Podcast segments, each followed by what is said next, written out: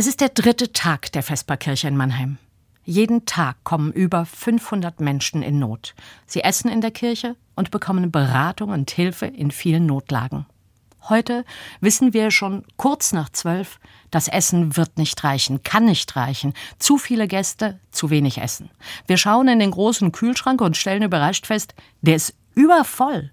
Just an diesem Morgen ist ein Metzgermeister vorgefahren, den Kofferraum voll mit Würstchen und Frikadellen, mit Fleischkäse und Braten. Zum Glück haben wir unsere Inge, die kann Wunder, wenn es darum geht, Leute mit Essen zu versorgen. Inge macht Würstchen und Fleischkäse warm, streckt die Beilagen. Dann ist auch das Brot für die Vesperbeutel leer. Wir laufen schnell zum Wochenmarkt um die Ecke.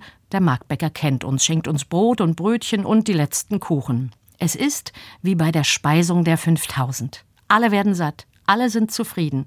Wunder gibt es.